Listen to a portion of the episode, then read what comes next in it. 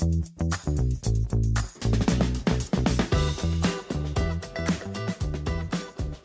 大家好，我是吕中达，欢迎来到中时表达频道。今天节目的主题是以杠铃式策略应对年底前的投资环境。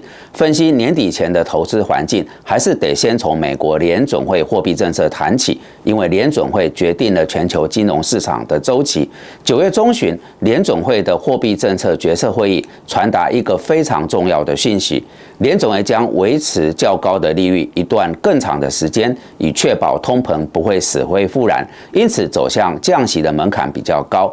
联总会这个讯号显然跟之前不太一样，这是怎么回事呢？我想油价急涨是主因，布兰特与纽约原油价格创十个月新高，零售销售、PPI 及 CPI 等指标都因为油价而走高，通膨再次升温。此外，根据美国失业率、薪资成长率、申请失业救济人数以及劳动力参与率等指标显示，就业市场依然火热。在上述商品通膨与服务业通膨都升温的情况下，美国公债殖率创十六年新高，总金的不确定性显然仍将是年底前的主要变数，金融市场的波动必定加剧。建议投资朋友们采取杠铃式策略。杠铃式策略是塔雷伯在其著作《反脆弱》一书中所提出的一种面对未知风险的方式。它是一种同时采取两种极端的策略。一端非常保守，一端非常积极，没有中间的温和地带，好像杠铃的两端一样。这种策略在平常的情境下，积极的做法可以有机会获得更多利益；而当风险一旦来临时，保守的做法则可以对抗风险，不至于全盘皆输。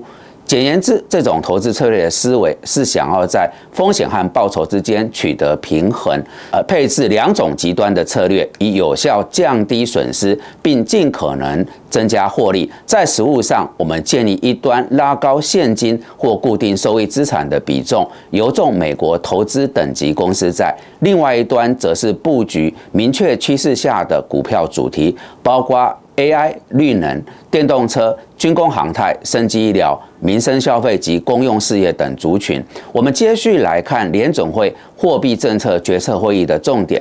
联总会于美东时间九月十九日、九月二十日召开会议。这次会议一如市场预期，维持利率不变，但透过上修明后年点阵图的方式，向市场表明联总会将维持较高的利率一段更长的时间，来确保通膨不会死灰复燃。但在美国经济没没有陷入衰退的疑虑下，降息的门槛相当高。而这次会议有几大重点。第一点，经济表现比预期还强。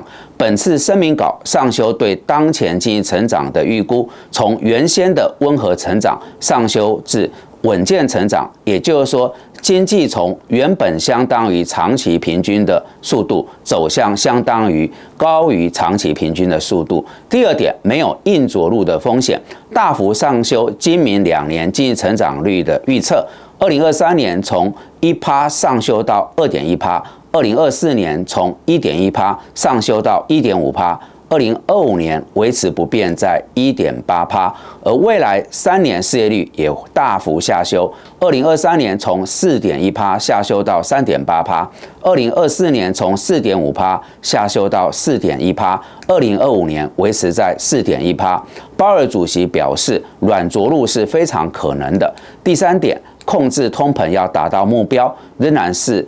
还有一大段路要走。鲍尔主席重申两趴的通膨目标，并表示通膨回到目标还是有一大段路要走。但这并不是说联总会认为通膨正在加速。虽然联总会稍微上修今年 PCE 通膨率的预测，从三点二趴上修到三点三趴，但同时也下修了今年核心通膨率预测，从三点九趴下修到三点七趴，并。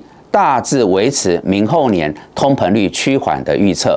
二零二四、二零二五年 PCE 通膨率为二点五帕和二点二帕，核心的 PCE 通膨率为二点六帕及二点三帕。我们觉得很重要的一件事情在于联总会的预测，即使到二零二五年，美国的通膨率仍。将持续高于两趴的通膨目标。这反映出联总会对通膨不会死灰复燃，并没有信心。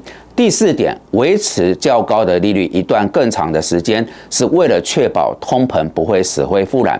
经济形势虽有可能避开硬着陆，然而通膨还有死灰复燃的风险。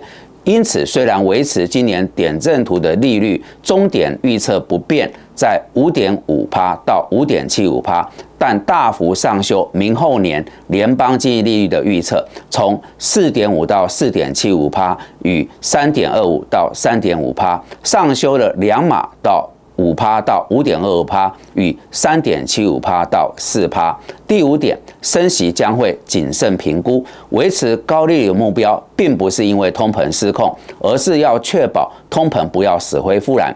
因此，尽管点阵图暗示十一、十二月两次会期中还会升息一码，但鲍尔主席表示，目前认为升息跟不升息的人相当接近，所以是否要进一步升息？必须要小心行事，因此将会根据经济数据，在逐次的会期当中做决定。第二点，降息没有时间表。虽然点阵图预期明年将会降息两码，但鲍尔主席表示，何时降息充满不确定性。也就是说，降息将有很高的门槛。我们认为，这次 FOMC 释放的讯息是，联总会将会强力捍卫两趴的通膨目标的讯息。其做法并不是快速让通膨回到两趴，而是透过维持高利率。更长一段时间，确保通膨率向两趴收敛。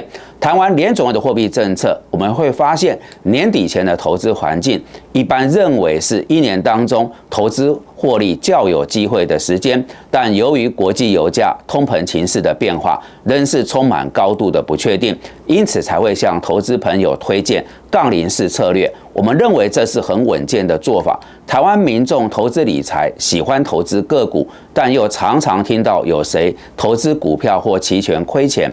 如果先把一部分的资产放在保守的固定收益商品上，另外一部分拿去投资个股，成功了就可以复制这个方法，继续赚更多。但是，假使万一投资个股失利，至少还有留住一部分固定收益的资产，不失为一种稳健的投资方法。好的，以上是我们今天为各位所准备的节目内容。如果大家觉得这些讯息有助于您的投资判断与操作，敬请帮忙按赞、订阅、分享与开启小铃铛。感谢各位的参与。